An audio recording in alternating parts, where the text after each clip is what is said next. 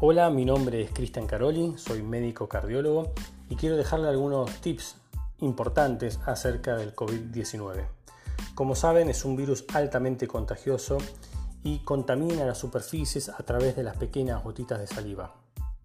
Segundo punto eh, central es que el paciente infectado tiene un largo periodo asintomático que puede rondar entre los 14 incluso hasta los 20 días. ¿Es necesario el aislamiento social? Es muy necesario porque permite cortar la cadena de contagio. No sabemos qué paciente está infectado, qué persona está infectada y durante todo ese periodo contamina superficies e infecta a otras personas. ¿Es necesario, es importante el distanciamiento social?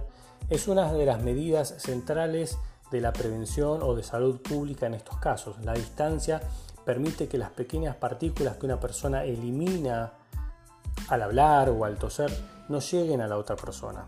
Esta distancia, ¿de cuánto debe ser? Y aproximadamente de 6 pies o 1.8 metros. Es decir, cerca de 2 metros debería ser la distancia para evitar que esas pequeñas partículas lleguen a la otra persona.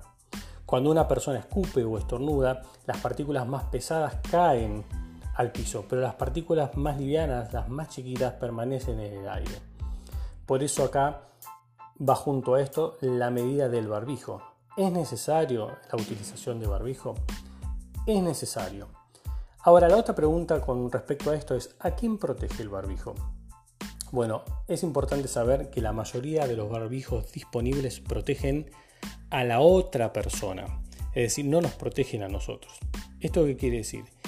El barbijo quirúrgico protege, si yo toso o estornudo, que las partículas salgan a través del barbijo y se diseminen en el ambiente.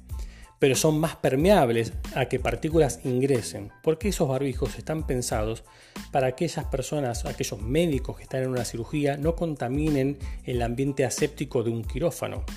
Por lo cual hay que tener muy en cuenta esto. La cooperación es central.